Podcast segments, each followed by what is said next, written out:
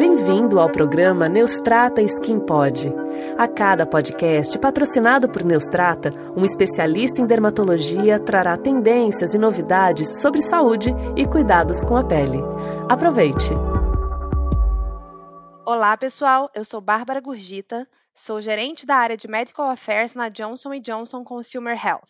E hoje, no programa Skin Pod de Neustrata, vou continuar a nossa conversa com o meteorologista professor doutor Marcelo Correia sobre os fatores ambientais e o impacto na saúde da pele. Seja muito bem-vindo mais uma vez, professor Marcelo. Olá, Bárbara, muito obrigado. Eu sou Marcelo de Paula Correia, professor da Universidade Federal de Itajubá, e declaro no início desse podcast, que é patrocinado pela Johnson Johnson Consumer Health, que não possuo conflitos de interesse nos temas que irei abordar. Ok, seja muito bem-vindo. Olha só, na nossa última conversa, nós falamos bastante sobre a radiação solar, mas você começou a introduzir para a gente um assunto que é a poluição, a temperatura, a umidade. Eu queria ouvir você falar mais um pouquinho sobre esse tema da poluição. Conta pra gente o que é poluição? Sim, Bárbara. Nós não trabalhamos mais unicamente com efeitos da radiação UV sobre a saúde da pele, dos olhos e dos cabelos. Nós também devemos levar em conta os efeitos da poluição, da temperatura e da umidade. Por exemplo, as partículas suspensas na atmosfera, que nós chamamos de aerossóis, exercem efeitos que também são danosos à pele humana. Alguns gases, como o ozônio, também podem ser prejudiciais, assim como variações muito bruscas de temperatura e umidade. Ou seja, temos um conjunto de fatores ambientais que são importantes quando nós avaliamos a saúde dos seres humanos. Eu não sei se eu entendi perfeitamente, mas quando a gente fala de poluição, a gente está falando então da poluição do ar afetando a nossa pele, é isso? Exatamente. Por exemplo, principalmente para as pessoas que vivem em grandes centros urbanos, estão expostas cotidianamente a uma grande quantidade de poluentes.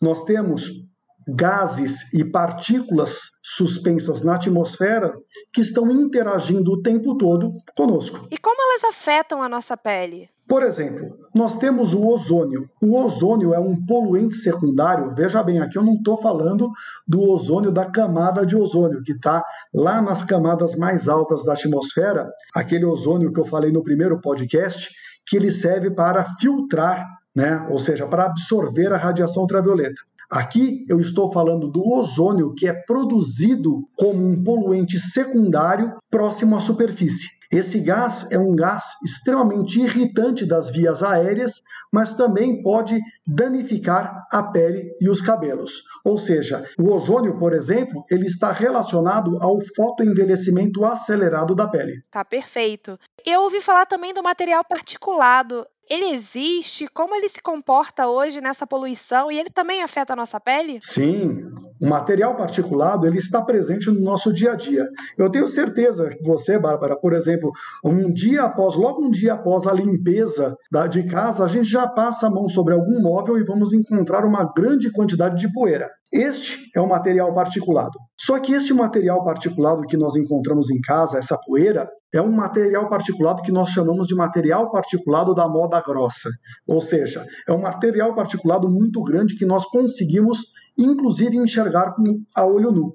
Esse particulado ele não é tão danoso à saúde. A nossa preocupação está com material particulado invisível a olho nu, aquele que pode penetrar nos poros e, consequentemente, causar alguns danos. Um exemplo bem claro desse são essas lesões típicas de pele, né, que nós temos, os nossos colegas médicos podem explicar com maior propriedade, mas, por exemplo, acne, oleosidade da pele está muito relacionado à grande quantidade de material particulado fino suspenso na atmosfera que pode penetrar nos poros e entupi-los. Não, tá perfeito. E uma outra coisa que eu fico pensando é que cada vez mais as nossas estratégias de proteção da pele, elas precisam evoluir, né? Não basta mais proteger só da radiação ultravioleta. A gente tem aí um grupo de fatores que a gente começa a entender melhor e trazer para nossa estratégia de proteção.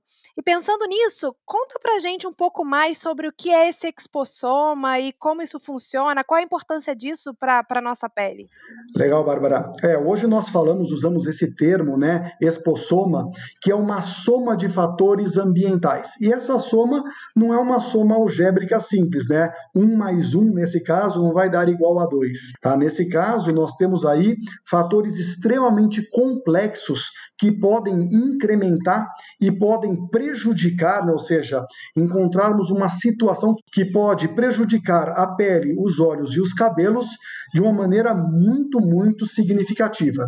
Por exemplo, a exposição a altos níveis de radiação ultravioleta associada a um ambiente extremamente poluído, comum nos grandes centros brasileiros, e associado também à variabilidade de temperatura, podem constituir um espossoma que é bastante prejudicial à saúde. Por exemplo, numa situação de temperatura elevada e umidade elevada também, nós temos uma menor utilização ou uma utilização inadequada do protetor solar.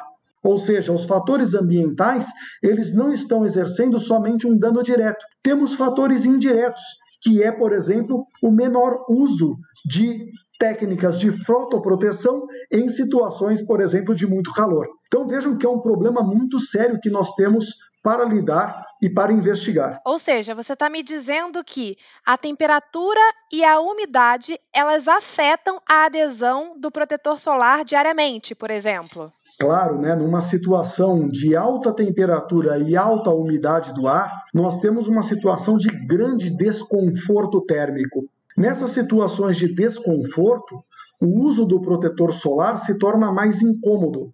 E nessa situação, as pessoas querem muitas vezes, por exemplo, ficar mais, mais expostas. Ou seja, não usa, por exemplo, uma camisa de manga longa, ou, por exemplo, com o torso nu. Ou seja, aumenta a sua área de exposição e, consequentemente, expõe partes do corpo que eventualmente não são expostas, aumentando aí os fatores de risco. Então vejam que é um problema muito complexo que temos pela frente. A, a, gente, inclusive, pode responsabilizar o conjunto desses fatores externos ao envelhecimento precoce? Perfeito, a sua colocação é muito importante. Nós não estamos falando aqui somente de queimaduras e câncer de pele. Estamos falando de uma aceleração dos processos de fotoenvelhecimento, ou seja, aquele fotoenvelhecimento associado à radiação ultravioleta, que já é consenso científico, ele agora recebe um gatilho muito maior pelo fato dessa exposição a outros fatores ambientais, como alta temperatura, alta umidade e muitas vezes baixa umidade.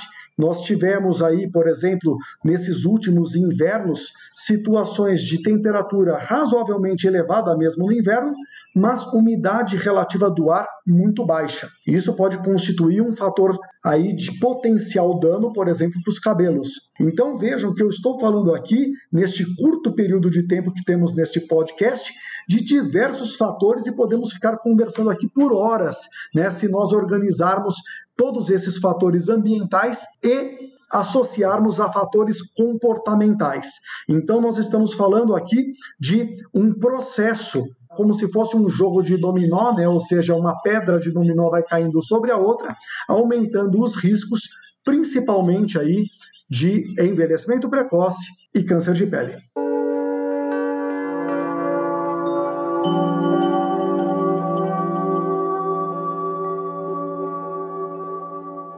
Então, professor Marcelo, é um fato que o protetor solar ele precisa evoluir, né? E esse protetor solar do futuro, ele precisa ter características que vão englobar proteção não só contra a radiação ultravioleta, mas proteção também contra esses fatores externos e ainda facilitar essa adesão diária de cada consumidor, de cada paciente, né? De cada pessoa que hoje precisa se proteger da radiação solar e contra esse expossoma que está exposto aí, é, que a gente está exposto a cada dia. Para você, como tem que ser um protetor solar do futuro, né? O que, que ele precisa ter? O protetor solar do futuro, Bárbara, ele precisaria ter proteção à radiação UV, mas também a radiação visível e infravermelha. Né? Nós temos aí alguns estudos mostrando né, que outros comprimentos de onda, quando o indivíduo se expõe em excesso a outros comprimentos de onda, nós podemos ter também danos associados.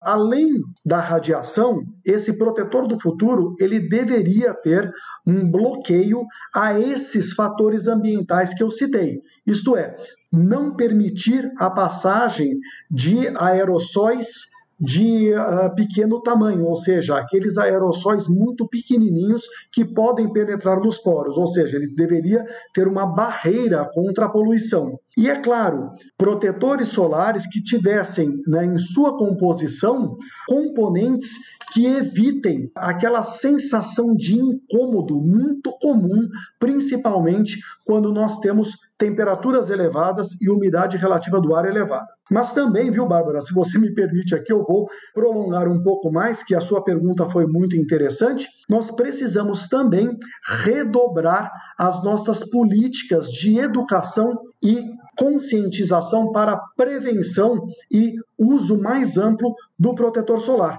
Ou seja, políticas que eduquem nossas crianças e adolescentes sobre a necessidade do hábito de fotoproteção no nosso cotidiano. Isto é, fotoproteção não está ligada somente aos nossos momentos de lazer ou de esportes. A fotoproteção deve ser um hábito diário dos habitantes dos grandes centros e também do interior de países tropicais como o nosso. Muito bom, professor Marcelo. A, a, Sociedade Brasileira de Dermatologia, em dezembro, tem uma grande campanha, que é o Dezembro Laranja, que a gente precisa cada vez mais divulgar, porque ela fala muito de educação em fotoproteção. Bom, por hoje eu quero te agradecer muito, quero agradecer sua presença. Nós tivemos uma conversa cheia de conhecimento, falando sobre poluição e o impacto dos fatores ambientais na saúde da pele. Nós esperamos que vocês tenham gostado e não esqueçam, usem sempre proteção solar. Um abraço. Sim, Bárbara, sou eu que agradeço essa oportunidade de falar para todos os ouvintes desse podcast e agradecer por esse convite mais uma vez, porque toda iniciativa em educação sobre o tema é sempre muito pertinente. Muito obrigado.